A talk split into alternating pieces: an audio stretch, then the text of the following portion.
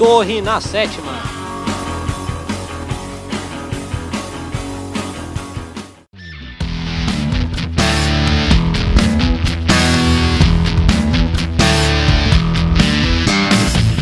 Estamos chegando, atacando e colocando a torre na sétima. O meu, o seu, o nosso podcast preferido sobre xadrez. Ou não. O meu nome é Derlei Alex Florianovitz e o Torre na Sétima tem o apoio do Clube de Xadrez de Chapecó. Esse podcast é produzido e editado por Marco Aurélio Júnior. Siga no Instagram, arroba MarcoTHE Júnior. Lembrando que você pode encontrar o Torre na Sétima nas seguintes plataformas: Anchor, Breaker, Pocket Casts, Radio Public, Google e Apple Podcasts e Spotify. Antes de começarmos, vamos aos nossos recados paroquiais do Torre na Sétima. Essa semana, gostaria de agradecer todos os feedbacks recebidos, em especial ao amigo Luciano Reis e ao grande Mauro Amaral, do Xadrez Total. Ambos fizeram apontamentos bem pertinentes para a constante melhora do nosso humilde podcast. Agradeço também ao meu amigo Thiago Aita Flores, ele que é médico, músico, produtor de conteúdo de tecnologia, tem mais função que Bombril, gente, que divulgou, né, o Torre na Sétima em suas redes sociais. Quem quiser conhecer um pouco do trabalho do Thiago, pode conferir no Instagram, arroba canal Thiago Flores. Sem mais delongas, vamos apresentar o nosso convidado de hoje. Ele é tetracampeão catarinense de categorias, campeão estadual universitário e absoluto em 2007. Por duas vezes, venceu o Campeonato Brasileiro Sub-18, fazendo dobradinha em 99 e 2000. Também foi campeão regional sul-brasileiro em 2013, título de extrema importância e extrema dificuldade. É árbitro internacional da FIDE, assim como instrutor e organizador internacionalmente reconhecido pela Federação Internacional de Xadrez. Não bastasse esse currículo, ele é candidato a mestre e um dos idealizadores do Floripa Open, um dos maiores torneios no Brasil na atualidade. O nosso convidado é nascido em Florianópolis, no dia 25 de janeiro de 1982. Já foi inclusive presidente da Federação Catarinense de Xadrez. Bem-vindo ao Torre na Sétima, Kaiser Luiz Mafra. Salve, salve, Derlei! Salve, salve, povo que nos escuta. Muito obrigado pela lembrança, pelo convite. Para mim é uma honra estar compartilhando esses momentos com vocês é, e estou de, de mente e coração aberto para as perguntas que estão por vir. Pega leve, Enderley. Muito bem, Kaiser. Prazer é nosso aí de estar tá, tá te entrevistando hoje, né? A gente sabe que é difícil achar um lugarzinho na, na atribulada agenda aí, mas muito feliz de você ter topado e estar tá gravando conosco hoje. Bom, Kaiser, é, para a gente começar a nossa entrevista, então, eu tenho algumas perguntas elencadas, né? E eu gostaria que tu começasse respondendo para nós, Kaiser, é, falando um pouco sobre a tua carreira, né? Como que surgiu realmente o xadrez na tua vida e como procedeu a tua evolução nos tabuleiros? Bom, eu aprendi a movimentar as peças com 7 anos de idade. Uh, eu tenho um irmão que tem um ano e 15 dias de diferença, ele é mais novo que eu.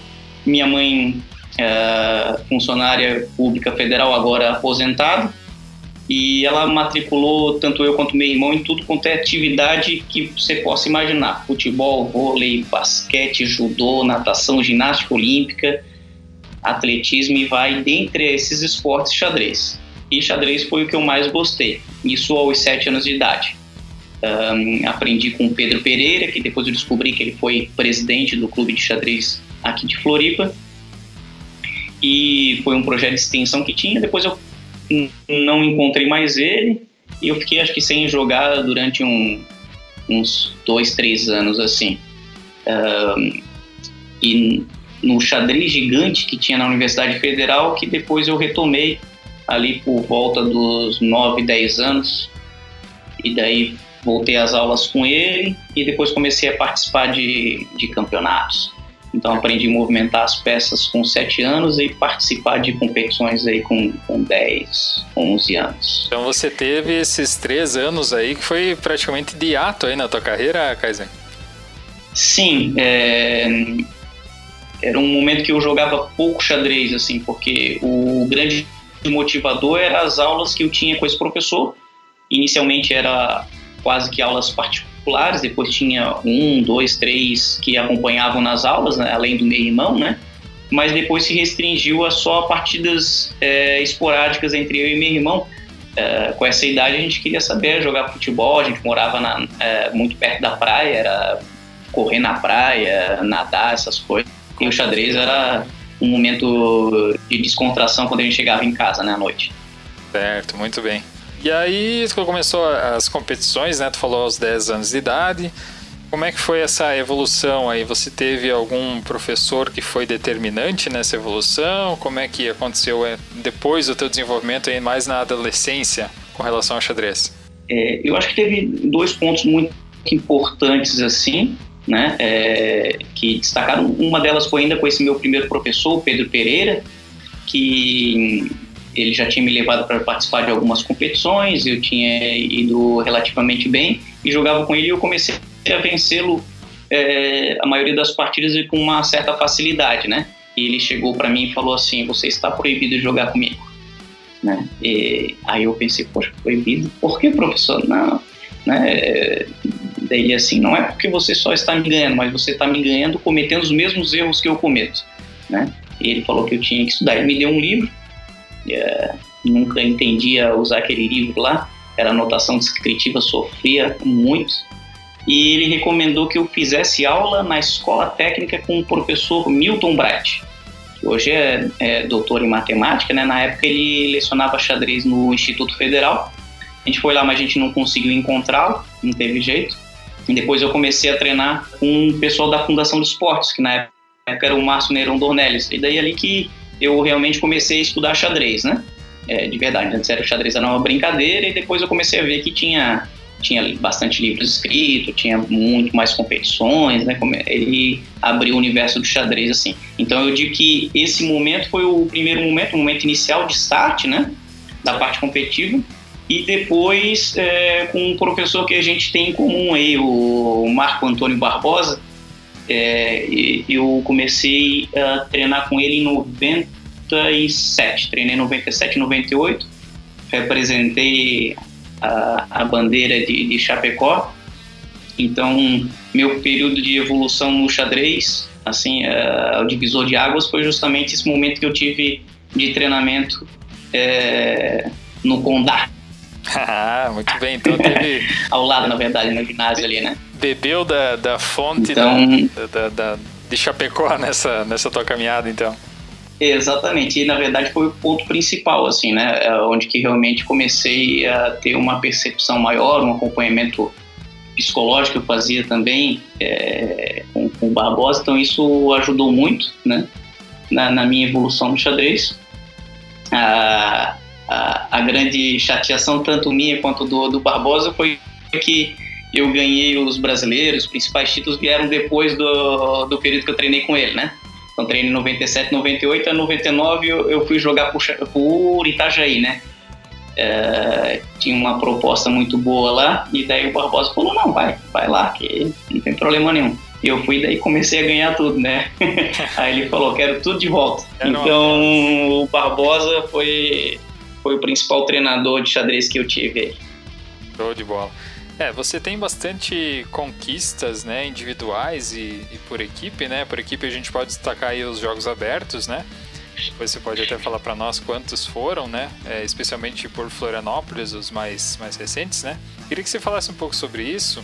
E é assim, sobre a tua carreira, a gente já, já viu um pouquinho ali da, da tua evolução, das tuas titulações.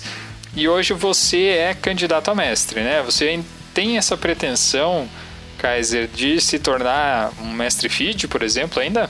É, gostaria muito, mas não faço esforço para tal. Então, não posso dizer que faz parte dos do meus planos do dia a dia, né? É, é, um, é um sonho, né? É, imagino um dia poder sentar é, à frente do tabuleiro e estudar para que eu possa tentar alcançar esse título é, mas eu não tenho feito nada de estudo específico para que eu possa tentar alcançar o, título de Mestre Fit.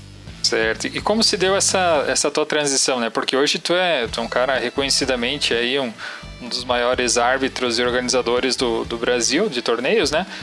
E como se deu essa tua transição, né? De os bastidores, vamos dizer assim, de sair da frente do tabuleiro para trabalhar com a organização e a arbitragem dos torneios?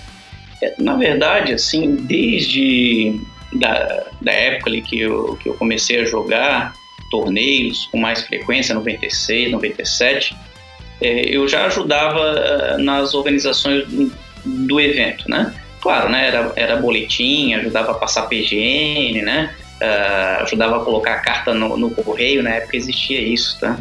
Uh, então, trabalhava um pouco na logística e sabia como, como funcionava, né? Uh, mas era apenas uma ajuda que eu, que eu dava, né? E depois, como eu completei a maioridade, ali por volta de 2000, eu comecei a ajudar administrativamente o clube de, de Florianópolis, né? Eu acho que eu comecei como diretor técnico, alguma coisa assim. E daí foi ali que eu, que eu comecei a mexer mais com a parte de organização, organização e de arbitragem. Mas o primeiro torneio que eu arbitrei foi em 97. Foi o brasileiro sênior e feminino que teve em Itaperubá. Foi na gestão do Martim Afonso e da Késia, na Federação Catarinense. E eu fui lá ajudar a passar PGN, cuidar das partidas. Então foi, foi interessante. Foi minha primeira primeiro contato com a arbitragem diretamente assim. A gente pode até, até dizer, né, Kaiser, que foi alguma coisa até natural para ti, né? Porque no começo você jogava mais e depois teve essa, essa questão de ir participando aos poucos na arbitragem até a organização efetiva dos torneios, né? Então, diz para nós, Kaiser, o que, que é mais difícil? É organizar torneio, arbitrar torneio ou jogar torneio?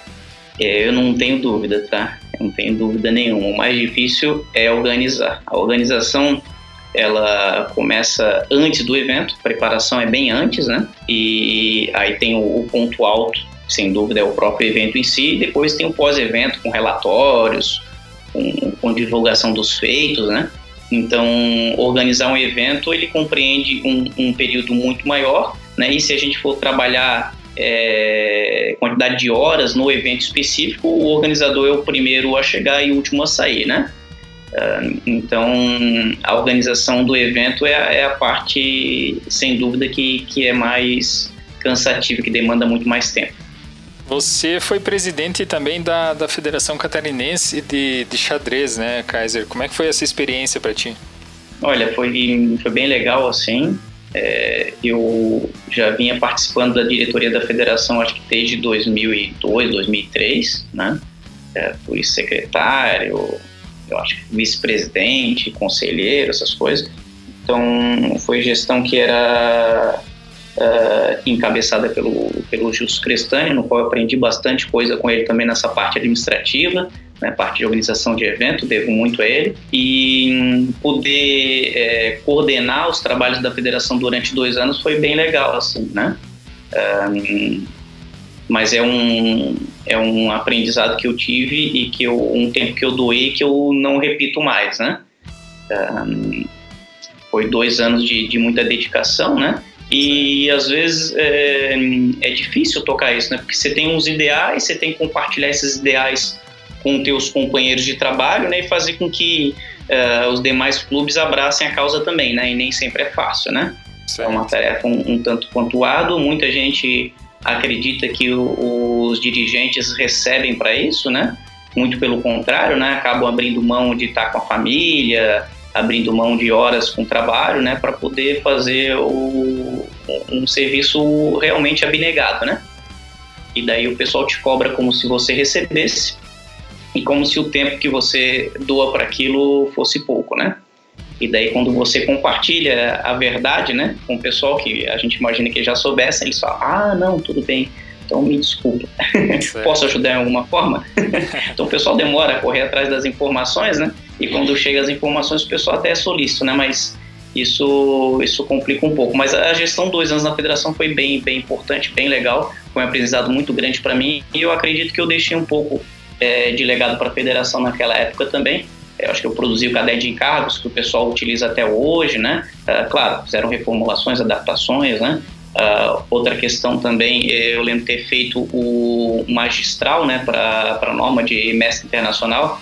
Então, pude trazer alguns ícones do xadrez sul-americano aí para poder fazer com que os últimos campeões estaduais participassem sem nenhum curso dessa, desse torneio, né? Certo. Então foi umas experiências interessantes aí. É, você foi, como, como agora você relatou para nós essa tua experiência na Federação Catarinense, eu acho mais ou menos tu deixou entre as, as entrelinhas o que eu ia te pedir agora a resposta. Né, sobre a Confederação Brasileira de Xadrez, é, existe alguma aspiração de presidir no futuro ou você prefere ficar longe dessa parte administrativa assim? Eu acredito, é, primeiro respondendo diretamente, eu pretendo ficar longe da parte administrativa uh, em, de qualquer instituição.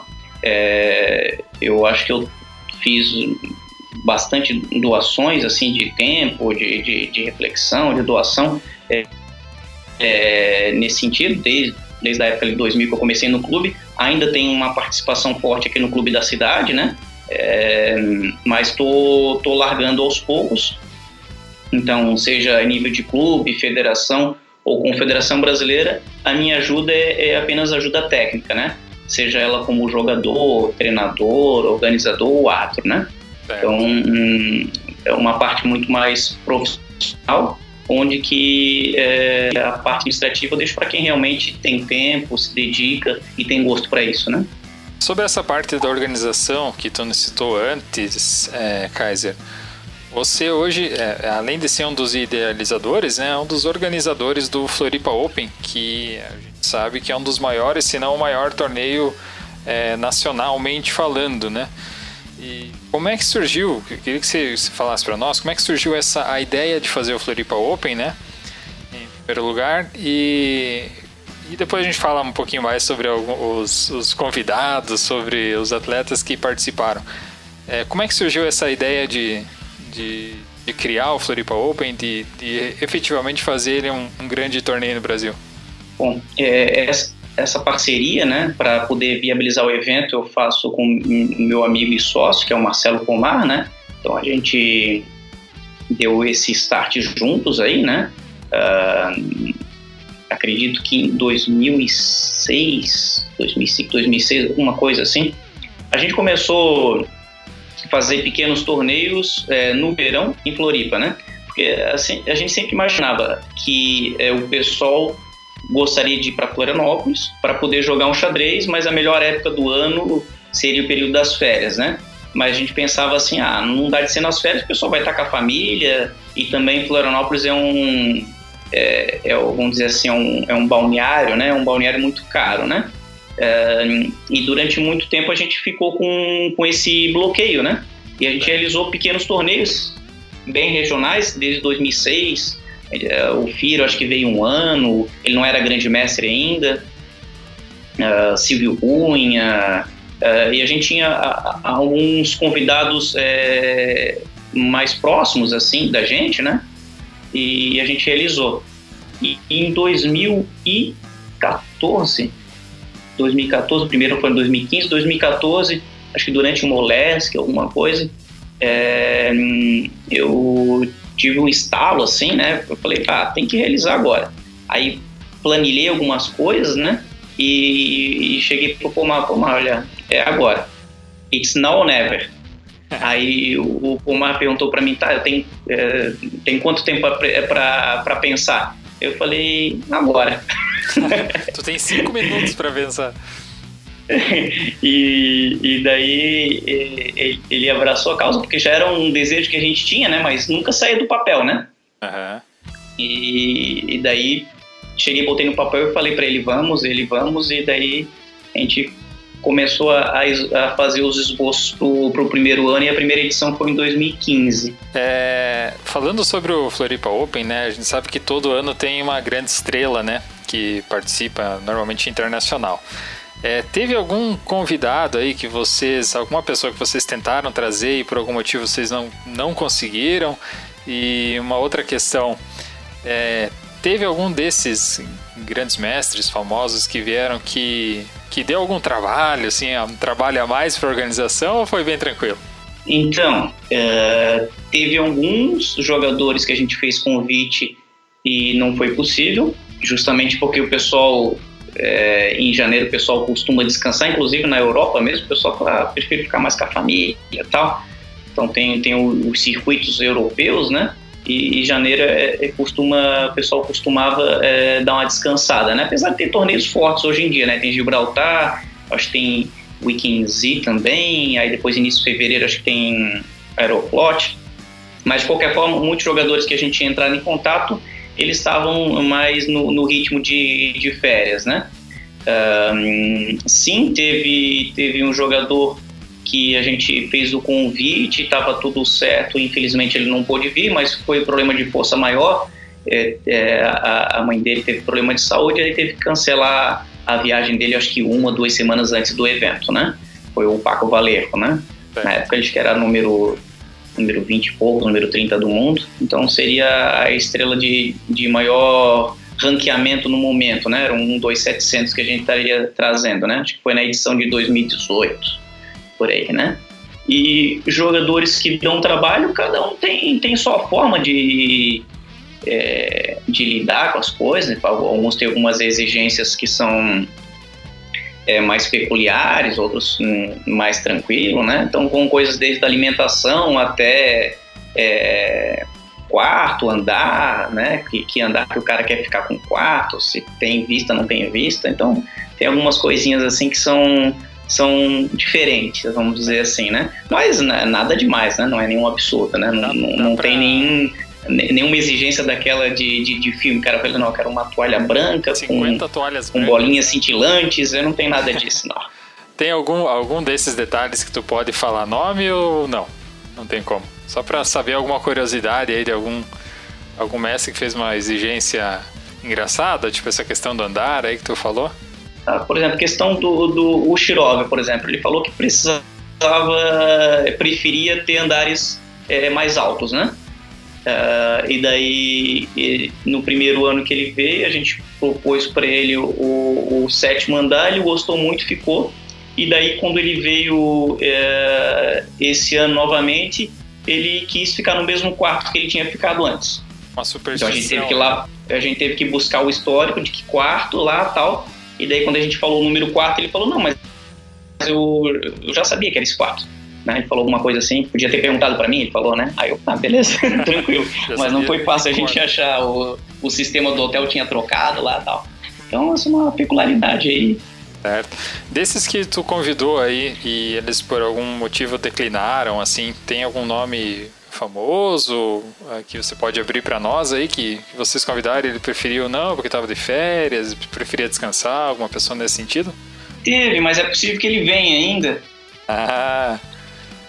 Então, por enquanto, por enquanto é deixar, melhor deixar o suspense, então. Deixar, não, mas é, são jogadores interessantes, assim, mas a gente sempre está em contato. Está em contato, é possível que, que traga. Assim, é, e a gente está vendo um momento bem difícil, né? Bem difícil, né? Não, não vamos dizer agora para a próxima, próxima edição, né? Sim. Esperamos que as coisas melhorem, né? Mas com certeza a gente vai voltar com outros convidados aí tão interessantes quanto os que já vieram. É pro ano, a princípio, né? Se tudo der certo e correr de acordo com o esperado, vai ser no ano que vem, né? O, a próxima edição do Floripa Open. É, tem alguma novidade em relação às outras edições do Floripa Open que você pode passar para nós? Bom, o que eu posso passar é que a gente está com a data já certa pro, pro ano que vem. A gente teve reunião semana passada com, com a diretoria do Lira, né? A gente fazendo projeções de, de datas e ajustando as coisas. E a nossa vontade é amanhã, a gente está lançando domingo, né? a gente está lançando esse esse folder, né? Provavelmente, tá, tá estamos nos preparativos aí. Provavelmente a gente vai lançar esse episódio do podcast também no domingo. Então, se vocês. Então é hoje. É hoje. Exato. Se você está ouvindo, então provavelmente hoje já teremos o folder do Floripa Open 2021. Certo, e a gente vai linkar junto com, essa, com, com esse podcast também, então já anotem aí a data do festival é 16 a 24 de janeiro. 16 a 24 de janeiro em Floripa Open 2021 em primeira mão para o nosso podcast. Obviamente você vai ouvir isso no dia do lançamento do folder, mas é mais um canal de, de comunicação aí para divulgação do evento.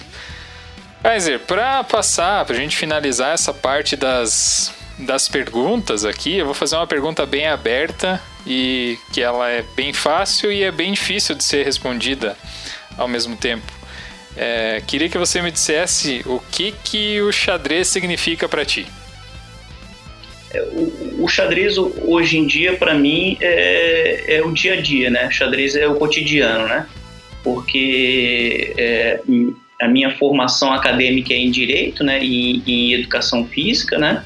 E eu abri mão totalmente dessa minha formação acadêmica, né? Então passei quase 10 anos estudando, né? Cinco em cada um aí para poder é, exercer, uh, seja advocacia ou qualquer coisa relacionada ao direito, bem como a educação física, apesar dela estar mais próxima do, do, do xadrez, né? Um, e hoje em dia eu respiro xadrez, né?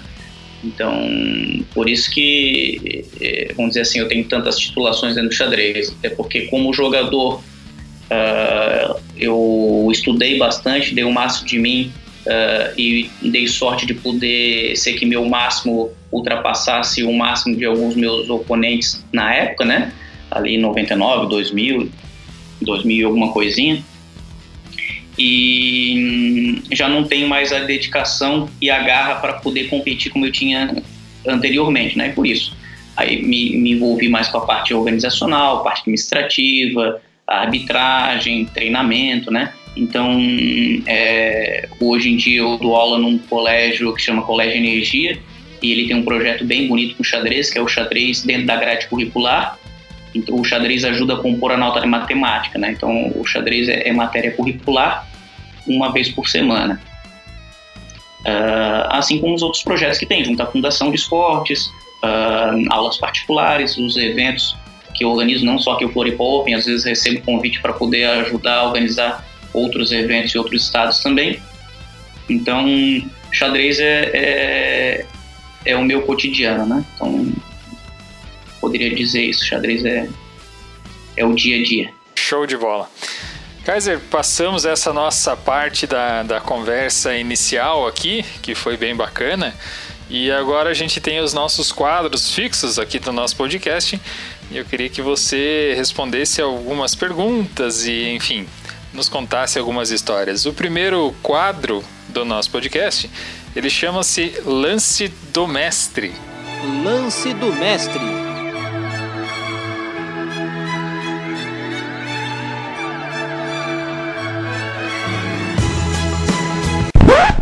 No quadro Lance do Mestre, é, a gente vai pedir para você, Kaiser, que você nos conte uma história sobre uma partida muito boa que você tenha feito ou sobre algum torneio muito bom que ficou na tua memória, enfim. Qual foi o momento lance do mestre do Kaiser Luiz Mafra?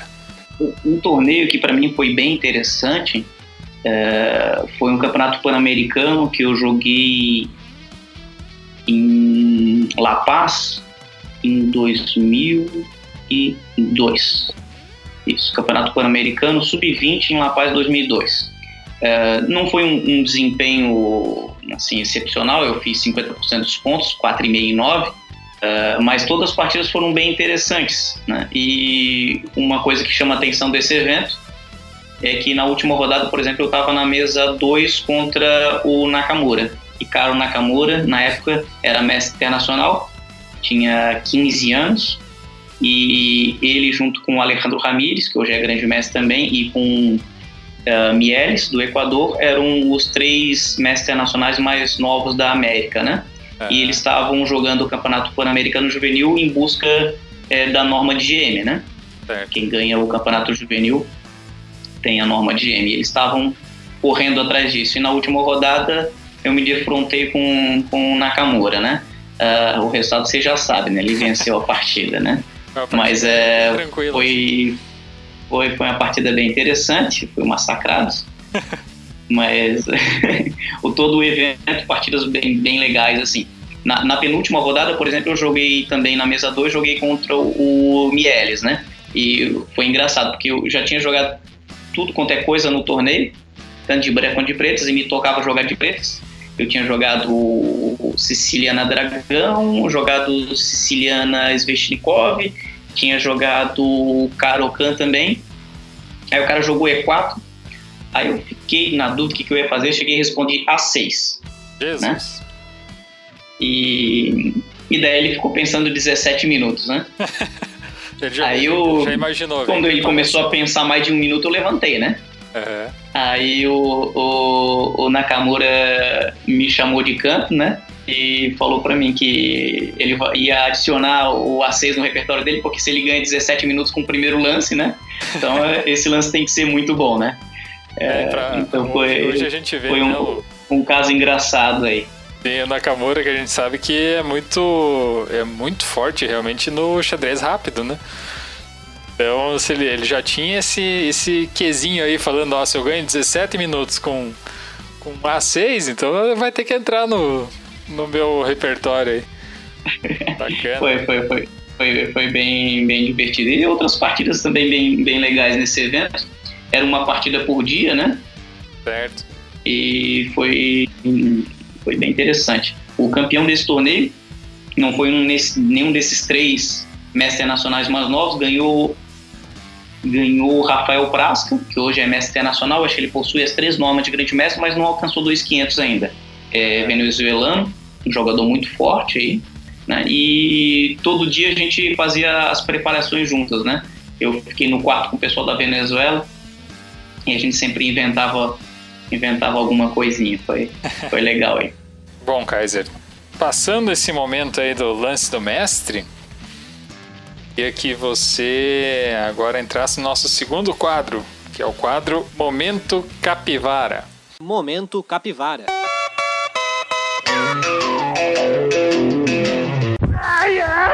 quadro Momento Capivara, ele basicamente é o oposto do lance do mestre.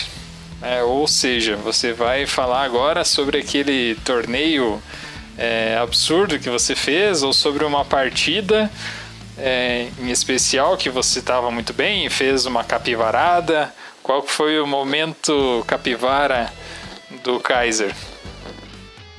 Acho que o momento mais capivara aconteceu em 95. 95 eu tinha sido campeão estadual até 14 anos, campeão estadual infantil. Uh, foi em Blumenau esse torneio. E não sei por que cargas d'água eu não fiquei sabendo do Campeonato Brasileiro. Né? Então, não participei do estadual, não participei do brasileiro. O estadual, inclusive, ganhei com 5 em 5. E uma das partidas que eu ganhei, foi a penúltima rodada, eu joguei com um rapaz de Blumenau chamado Roberto Watt, é. Né? Uh, e eu fiz um sacrifício de dama com uma sequência de mate em oito, assim, que eu acho que foi uma das coisas mais bonitas que eu, que eu, que eu fiz na vida, assim, e eu tinha 13 anos. E eu só lembro depois da partida todo mundo perguntando se eu calculei até o final, né? Uhum. E, e, eu perguntava, calculei o quê? não, mas você calculou o sacrifício de dama? Eu falei, não, mas é mate. não, mas você sacrificou a dama. Eu não tinha noção nenhuma do que eu tinha sacrificado. O objetivo do jogo é checkmate, né? Não importa o que, que você vai dar, né? Fazer o mate. Aí, beleza, né? Uhum. Aí, no mesmo ano, o Campeonato Pan-Americano foi realizado em Blumenau. E o Campeonato Pan-Americano foi aberto aos catarinenses. Certo. É, é, e eu fui lá participar desse campeonato. Primeira rodada foi engraçada porque eu estava bem, bem nervoso assim, né? No campeonato pan-americano, nunca tinha participado nem de brasileiro, já joguei o pan-americano. Joguei com um cara que era o Cristóvão Blanco, ele foi, foi inclusive terceiro lugar nesse pan-americano. Eu estava jogando de óculos e meu treinador na época era o Márcio Neron. Ele chegou para mim assim: por que você tá de óculos? Eu falei, não, porque eu acho legal. Aí ele falou assim que é, eu tava parecendo muito mascarado. Ele falou, me dá esse óculos aqui. Aí era tirou o óculos e fui jogar sem né? óculos. Óculos escuro, não era óculos de grau. aí, tá bom, aí joguei, tava jogando a partida. Aí daqui a pouco eu pensei assim, por que, que o cara não abandona? Ele tá com qualidade a menos, né? Uhum. E o cara não parava de trocar peça e todo mundo tinha falado muito bem dele, que era um cara que tinha ido bem no Mundial anterior. Eu falei, meu Deus, se é assim no Mundial, eu vou, vou ser campeão mundial, pensei, né? Tinha ganhado o estadual com 5 em 5, sacrificando a dama, mate em 8, pensei, ah, isso aqui vai ser ficha, né? Aí daqui a pouco eu resolvi dar uma contada nas peças, né? Eu que tava com qualidade a menos, né? Contei tudo errado, né? Tudo errado, tudo errado. Aí quando eu dei por mim, abandonei a partida, né? Mas o pior ainda estava por vir. Aí segunda rodada, joguei com um boliviano, era para ter ganhado a partida rápido, aí depois era para ter perdido. Aí entrou no final de peões que ia empatar. A famosa, né? Vai ganhar, vai perder, vai empatar. Daqui a pouco, final horroroso de peões e acabou empatando, né? Uhum. Os, dois, os, os, dois queriam empatar, né? Certo. É, foi uma coisa incrível. É, e daí a terceira rodada, com quem que eu vou jogar a terceira rodada? Com o Roberto Watt. Né? Me tocou jogar com esse cara, né? E eu pensei comigo, né? Pô, maravilha, né? Ganhei do cara no estadual, vou ganhar dele aqui, né? E vou descansar, né? Poxa, né? Perdi a primeira, empatei a segunda, vou ganhar a terceira, vou jogar a quarta com um e-mail em três. Não tá, tá, tá de, de mau tamanho, né? Tá ok, né? Pensei comigo, né? Beleza. Aí joguei um par de lanças, né? Daqui a pouco olho para a posição e eu começo a pensar, começo a pensar e meu adversário fala assim para mim: é mate no próximo, né? é. Ele falou. É, meus amigos. Só que ele falou. Só que ele falou porque a partida era 2 horas para 40 mais uma nocaute. E eu estava no oitavo lance. Eu tomei uma miniatura. Nossa senhora. É, aí não bastasse isso, né? Aí perdi, assinei a planilha, saí, né? Aí fui dar uma volta, né? E eu pensava comigo, eu falei, eu tenho que chorar de alguma forma, né? Eu tenho que chorar. Aí eu tentava, tentava chorar de alguma forma, falei, não pode ser fiz, fiz essa, essa coisa ridícula que eu tenho que, eu tenho que externar de alguma forma isso, mas eu não conseguia chorar, não tinha jeito, né? Aí beleza, voltei lá, aí daqui a pouco o pessoal do boletim, né, é, veio falar comigo e falaram, obrigado, Kaiser. Aí eu, obrigado, obrigado pelo quê? Não, só oito lances, né? Ajudou o pessoal do boletim, né? Então, esse é o, é o torneio capivara, meu. eu tô muito capivara do Kaiser. Bem, boas histórias, Kaiser. É, vamos ao nosso próximo quadro do podcast que chama-se Rei Afogado.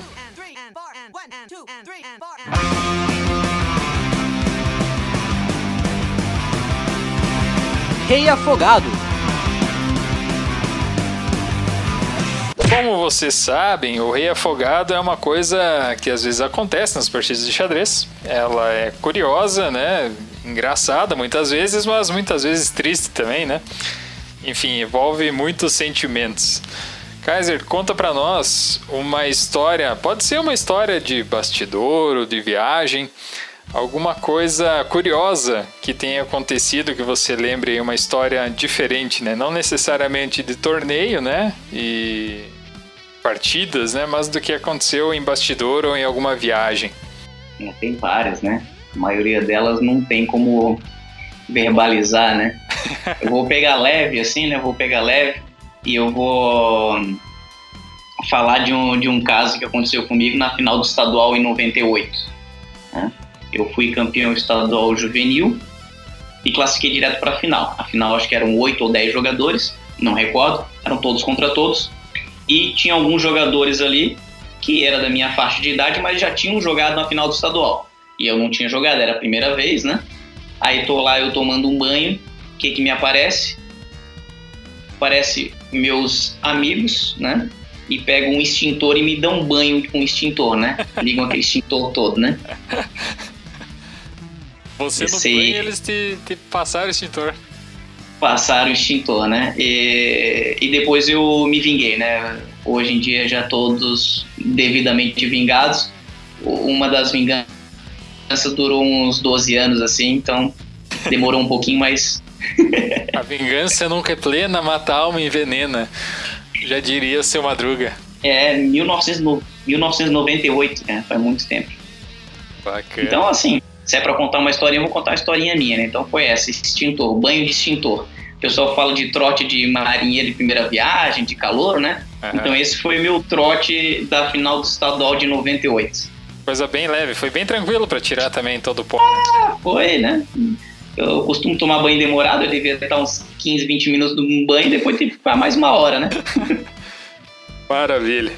Bom, Kaiser, é, antes da gente ir para o próximo quadro, é, você vai ser um pioneiro aqui no podcast, tá, Kaiser?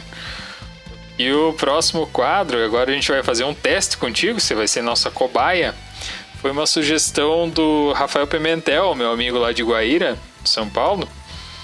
E o nome desse nosso novo quadro, que está em testes, chama-se Promovendo o Peão.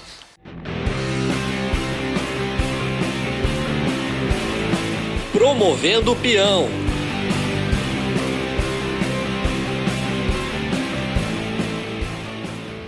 No quadro Promovendo o Peão, Kaiser, qual é a nossa ideia? Que você faça um destaque nacional e um destaque internacional. Qual que é a abordagem? O nacional, um jogador que você vê que não é mestre, por exemplo, pode ser um mestre nacional, por exemplo, que você tem é, a impressão que possa vir a virar um mestre feed ou mestre internacional, que tem esse potencial, ou até algum jogador que não é titulado, que você acha que pode conseguir alguma titulação. E com relação a internacionalmente falando, é aquele destaque que você acredita que tem chances de em breve estar entre os top 10 do mundo, que daqui a pouco tem uma oportunidade de brigar pelo título mundial. Fala para nós qual que é o teu, os teus candidatos aí à, à promoção no xadrez. Bom, vamos lá. Uh, no feminino, Uh, uma jogadora que, que eu tive o prazer de treinar durante um, um, bom tempo e sempre me chamou a atenção a força de vontade que ela tem e a percepção tática, né? Uh, Maria Eduarda Santana Freitas é o nome da menina. Ela já foi campeã estadual de categoria e foi campeã brasileira uh, escolar também.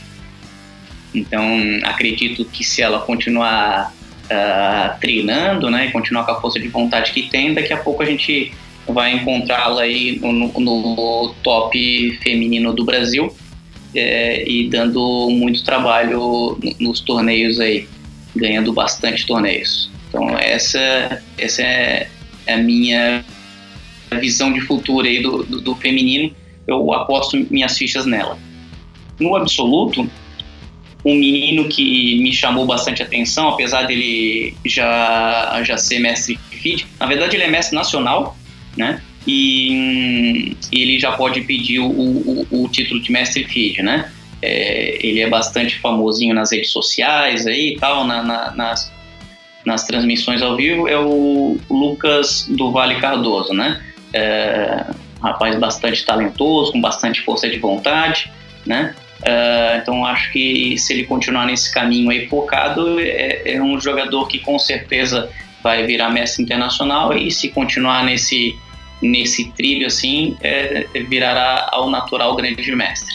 Muito é, talentoso, muito estudioso e tem uma força de vontade é, muito grande. O Lucas, ele, eu não, se, eu, se, não me engano, né? Acho que foi ano retrasado, no ano passado, que ele venceu o Floripa Winter, né? Que é o torneio de inverno de Florianópolis torneio que eu participei, ele tinha 16 anos, acabou vencendo jogadores muito fortes, né? Acho que venceu o Anderson Tati, Vacir Calçados, né? Jogadores muito fortes de, de Curitiba. Então ali ele já mostrava bastante, bastante potencial, né? De estar tá evoluindo. É, é esse mesmo. É esse rapaz aí, com certeza. Vamos, vamos encontrar o nome dele em, em mais torneios aí. E a nível de mundo? Então, em nível mundial, é, os destaques eu vou ficar devendo, acredito, porque eu não tenho acompanhado muito assim uh, o pessoal que que está se destacando assim, né? Eu tem um tem um rapaz lá que eu vi que daí já já virou bambambam bam, bam, assim, que é o Firuza? Rapaz, qual que é o nome dele? É o Firuza, exatamente. Ele na, na, na internet ele já ia muito bem, né? O pessoal falava muito dele né, e via o ranqueamento dele super alto e como e ele tinha algo em torno de 2.500, né? Aí de um ano e meio para cá ele deu um boom e inclusive está jogando entre os tops do mundo aí, né? Se fosse para poder é, fazer um, um, um, um, destaque aí em nível de mundo, eu diria ele, né? É, é a sensação, né, do xadrez hoje. Que é. Sensação. E, e, no feminino tem muitas chinesas, né? Muitas chinesas, né? Se destacando aí, né? Uh, com, com os nomes muito próximos aí, mas jogadoras muito fortes, né? Então a escola chinesa aí de xadrez, não só, não só no feminino, no absoluto também, né? São jogadoras de destaque. Então, uma atençãozinha maior aí pro, pro xadrez uh, chinês, vamos dizer assim. Tudo bem. Passamos então esse nosso quadro Promovendo o Peão e chegamos finalmente, Kaiser, no nosso último quadro do podcast. O quadro onde você vai fazer os seus tops Brasil e top mundo. O nome deste quadro é Zugzwang.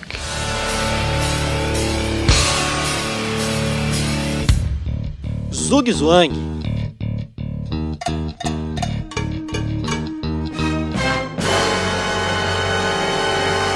O Zugzwang, é, Kaiser, a ideia é te deixar sem muito espaço. E, mas você não pode ficar em cima do muro, né? Tem que fazer a tua listagem. Então, é, a gente vai te pedir aqui, Kaiser, que você faça um teu top 5 tanto você conhece bastante xadrez nacional, né, internacional. Então a gente vai te, te deixar aí fazer o top 5 Brasil e top 5 mundo, tanto no masculino quanto no feminino. Comece, por favor, Kaiser, no top 5 é, nacional e depois o top 5 mundo. E fica à vontade, pode falar o feminino primeiro, o masculino primeiro. Faz o teu, a tua listagem aí. Perfeito. Essa listagem eu posso. É, eu incluo só a atualidade ou de todos os tempos? Não, de todos os tempos. Pode pegar jogadores antigos, jogadores novos, jogadores em atividade, quem já parou, fica à vontade. Tá, vamos lá. Uh, vamos começar pelo feminino.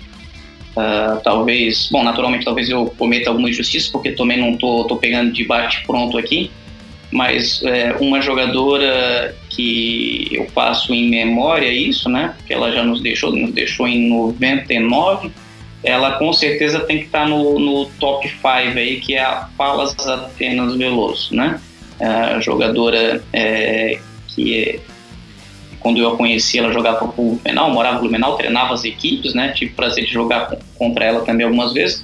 Foi campeã brasileira algumas vezes e ela tinha um, um estilo jogo bem peculiar, assim.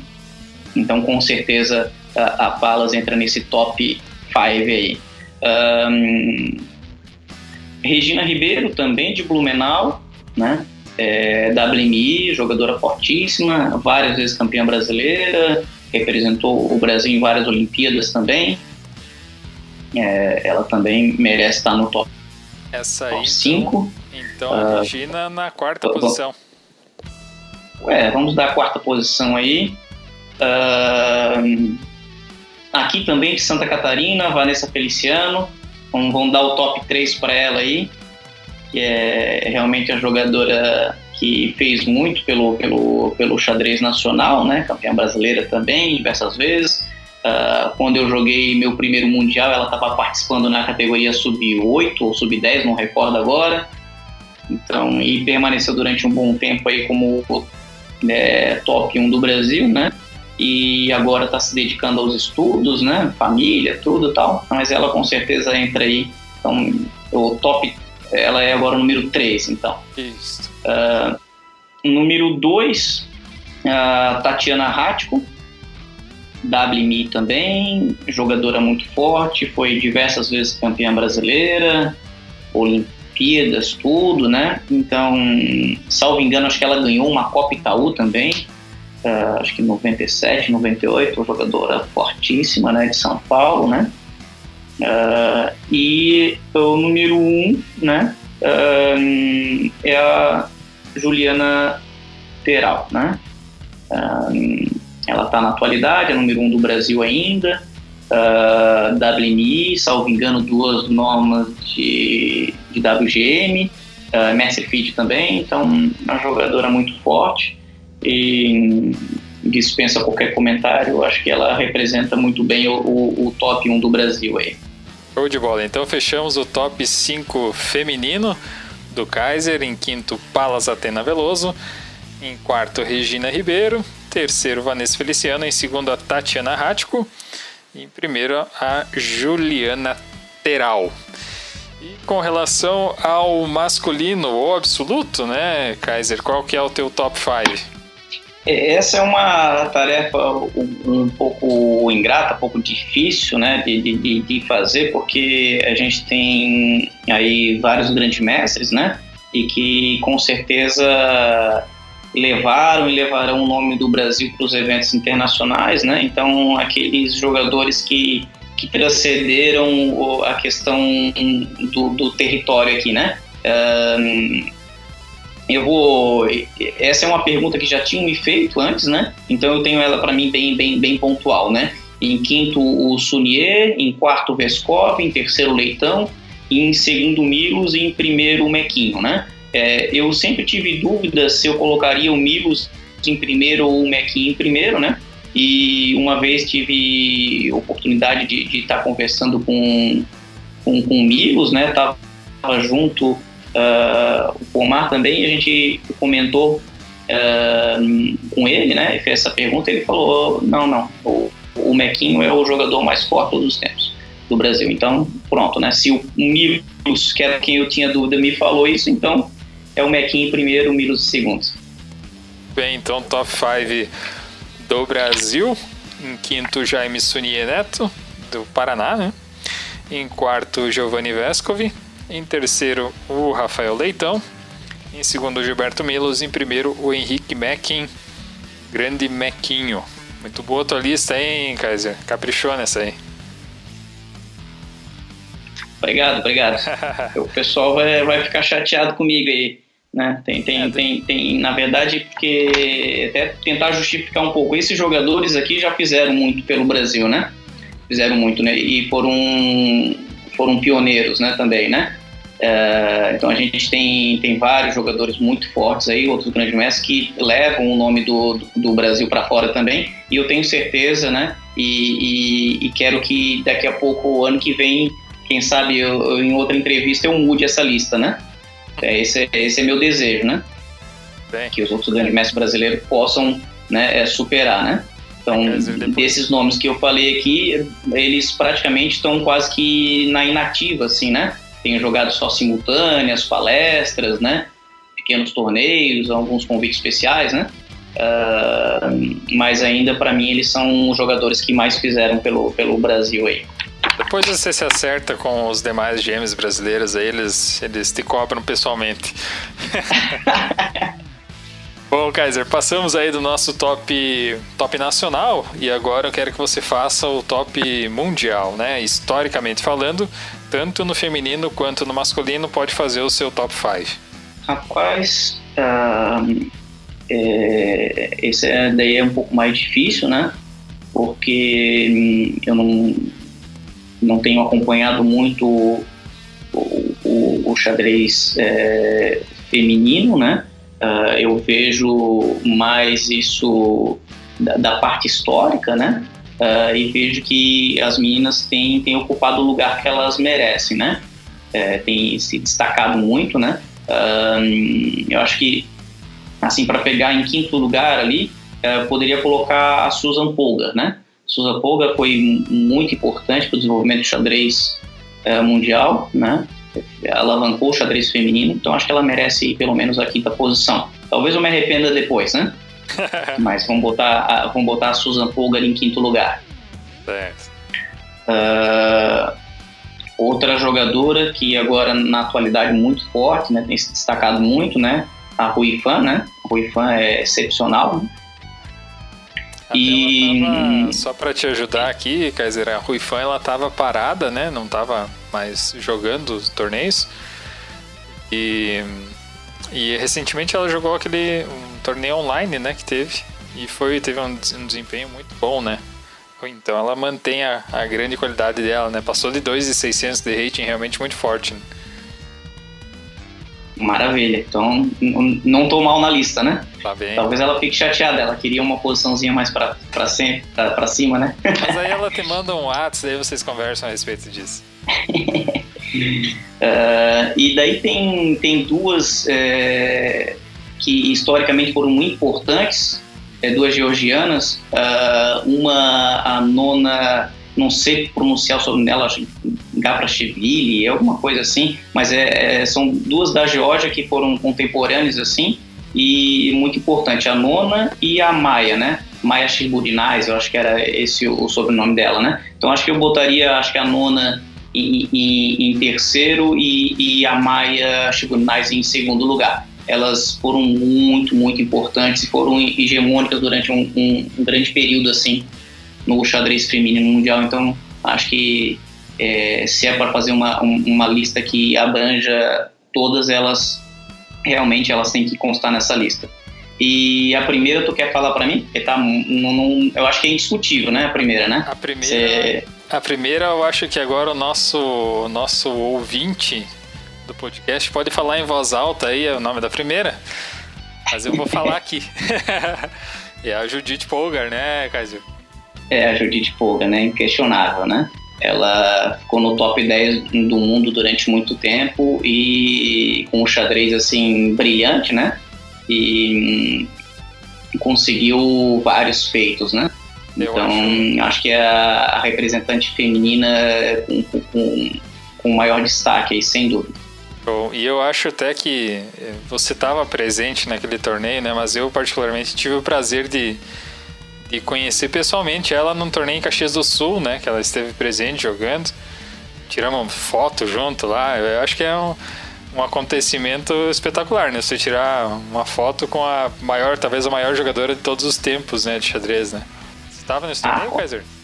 Eu não fui. Nessa edição eu acabei não indo. Eu sempre procurava prestigiar o, os eventos que o, que o BOF fazia, né? A festa da uva ali em Caxias do Sul é, realmente a comunidade enxadrística sente muita falta de, desse evento, né? É, eventos que abrilhantaram muito o calendário o calendário enxadrístico nacional, né? É, em dois, dois anos a gente sempre sabia que tá, tinha o torneio e a gente guardava as moedinhas para poder ir lá, né? É, realmente era, era fabuloso. muito bacana o, o, torneio da Festa da Uva. A gente espera que, que ele retorne, né, em breve aí, que, porque é, é bastante interessante e importante para o xadrez nacional, né? Bom, então, fechando o teu top 5, eu vou pedir a tua ajuda aqui, Kaiser, porque assim, em quinto ficou a Susan Polgar, em quarto a Rui Fan. Agora, por favor, repita para mim o terceiro e o segundo lugar, porque eu não consegui pegar a pronúncia das, das crianças da Georgia. É, nem eu sei direito, porque eu, eu sei que a, a, eu lembro da nona, é. né, e a Maia, né? A, a nona é Gapracheville, eu não sei como se pronuncia realmente, né? Mas eu lembro que tinha é, essas duas da Geórgia que é, elas é, rivalizavam ali e mantiveram uma hegemonia durante um bom tempo, né? É, depois eu dou uma pesquisada aí, a gente ajusta direitinho gente... isso. Mas é, é, o primeiro nome é de certeza esse, mas como tem um nome georgiano ali, né, um nome russo ali, fica difícil. E a segundo lugar é a Maia é, Shibudinais, né? Não sei se é assim pronuncia também, mas é muito próximo disso. É, em qual, qualquer coisa, quem tiver dúvida sobre a pronúncia do nome em georgiano pode pedir para o Fear. Ele pode auxiliar nessa questão da pronúncia em georgiano. E primeiro, né, a, Susan, a Judith Polgar, né? Em quinto a Susan, em primeiro a Judith. É, faz o teu top 5 absoluto agora, Kaiser. Começando do quinto, por favor. É, o pessoal fica indignado aí. chateado comigo, não tem jeito, né? Alguém vai ficar de fora, né? Vamos, vamos colocar assim, é, é, é, essa daqui, essa lista também eu já, já tinha feito antes, então para mim ela tá bem certa, eu já gastei bastante energia com ela, então não tem, não tem dúvida nenhuma, é, estou convicto. tem certeza disso? É, tenho, ó. Então, número 5, Botivnik. Botivnik. Agora pro pessoal é, da tietagem de plantão, vai ficar chateado, mas o quarto lugar, Magnus Carlsen. Magnus Carlsen em quarto lugar. Terceiro. Paul Morph. Paul Morph, muito bem escolhido, hein? Segundo lugar. Agora, né, esse daí. É, o segundo e o primeiro o pessoal fica chateado. Mas não tem, né? Tem gente que fica, tem gente que não fica. O segundo vai pro Fischer. Segundo lugar, Fischer. Fischer. E o primeiro a gente já sabe quem é, né? Deve ser, vamos dizer, Capa Blanca, talvez? Ah, não, é o tio Kasparov. Muito bem, Kasparov em primeiro. É, ele é o top. Muito bem, E foi o cara que conseguiu. é, to- Todos esses nomes que eu coloquei, eles tiveram uma importância muito grande. Claro, foram cam- campeões mundiais, né? Mas eles tiveram um quê diferente dos demais, né? O Botvinnik, ele ganhou a coroa por mais de uma vez, ele perdeu e reconquistou. Foi um cara que deixou muitas contribuições, inúmeras contribuições é, teóricas e de sistemas, né? Então, até hoje a gente vê partidas dele e são exemplos. O Magnus Carlsen é a prova de que a gente pode se superar a cada momento, né? Ele pega partidas que, que já foram jogadas e ele repensa de outra forma, né? O, o, o foi um, um, um, um boom que ele teve, né? Foi um gênio, né? Incompreendido, infelizmente, né? Que durou muito pouco, mas o pouco que ele, que, que ele, que ele durou dentro do cenário xadrístico deu de, deu de mostrar que realmente ele era, assim, extraordinário, né? O, o Fischer, né? Era ele contra todos, né? E, ele venceu o mundo nesse sentido, né? E, e o Kasparov foi o cara que eh, ele poderia ser resumido da, da mesma forma que ele deu o título ao- aos livros, né? Meu, meus predecessores, né? Ele pegou o que cada um tinha de melhor e procurou aprimorar, né? E ele foi um cara também que ele fez muito bem a transição do- dos livros para a tecnologia, né? Então ele é um cara que conseguiu ter essa leitura, né? E não bastasse isso também, ele é uma. Eu acho que ele deve ser a sexta, sétima maior inteligência do mundo, né? Coeficiente de inteligência, QI, né? Então é um cara que é supra-sumo não só no xadrez, mas nas outras áreas também, né? Ele não tem como não ocupar esse, esse top 1. E mesmo assim ele contribui para o desenvolvimento dos outros jogadores, né? Ele continua dando treinamento, ainda continua contribuindo para o desenvolvimento do xadrez, né? Então esse cara com certeza merece o top 1 aí. Então, top 5 do Kaiser em quinto, Botvinnik, em quarto, Magnus Carlsen, terceiro, Paul Morphy, em segundo, Robert Fischer, em primeiro, Gary Kasparov. Queria te dar os parabéns, Kaiser, porque tu foi o primeiro entrevistado que teve a coragem de tirar o Fischer da primeira colocação. Até agora, todos tinham colocado o Fischer em primeiro, você colocou o Kasparov, que está muito bem representado, diga-se de passagem. Uma última questão a respeito desse top, é, Kaiser, eu queria pedir para ti se você acha que o Carlsen tem condições de ainda ocupar esse top 1 do mundo ou você acha difícil que ele chegue ao nível de Kasparov e de Fischer, por exemplo? Ele vai ter que se reinventar, né? Porque o do, do, jeito que ele ganha as partidas, né, pelo menos ao meu ver, né, ela é muito próxima em todas, né? É, então, eu procurei justificar todos, todas as posições, né? Só não justifiquei a posição do Magnus Carlsen, né? É, então, é, ele vai ter que contribuir para o desenvolvimento teórico das coisas. A parte tecnológica ele faz muito bem, né? E, e, e a incidência de erro dele é baixíssima, né? Mas a gente, eu, eu vejo ele muito mais como uma máquina humana, né? Uh, então, dentro dessa percepção que, ela, que, eu, que eu leio dele do xadrez, ele vai ter que ser bem diferente para poder mudar a minha lista aqui, né? Então, a gente pegar aqui dessa lista, eu botei só dois que estão que vivos, né? Sim. Então, ele vai ter que, para poder passar o Morph e o Fish, ele vai ter que fazer muita coisa aí. Já dei muito para ele passando o Botvinnik. É. já, já tá de ótimo, de ótimo tamanho esse tá, ele que não reclame, senão ele já sai da sua lista rapidinho. ele, ele que reclame que você não convida ele pro Floripa Open. não, mas aí, aí o Pomar briga comigo. é. Muito bem, bacana, Kaiser. É, finalizamos nossos quadros. E agora a gente vai finalizando também o nosso podcast. Eu gostaria mais uma vez de agradecer o, a tua disponibilidade, né, de estar aqui conosco passando passando essa mais de hora aqui conversando. E, e deixo contigo aí a tua palavra final, né? Deixa o teu recado aí e a gente vai encerrando o nosso podcast.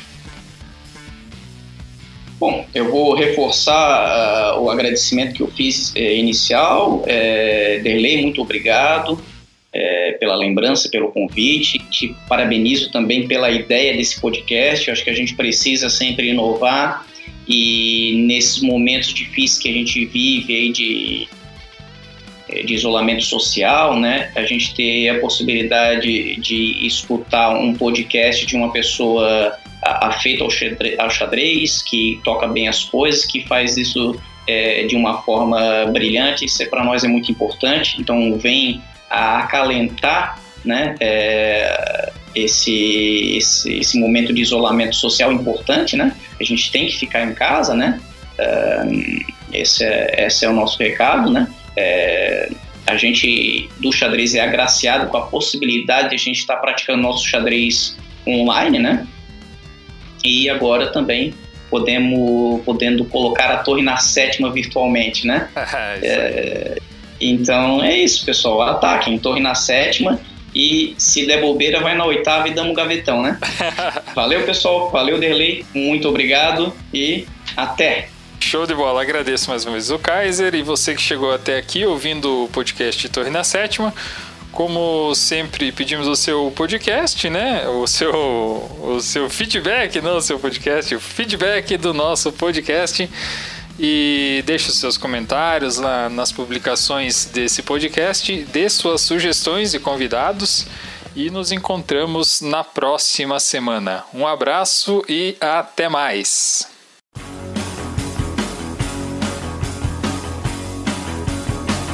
Torre na Sétima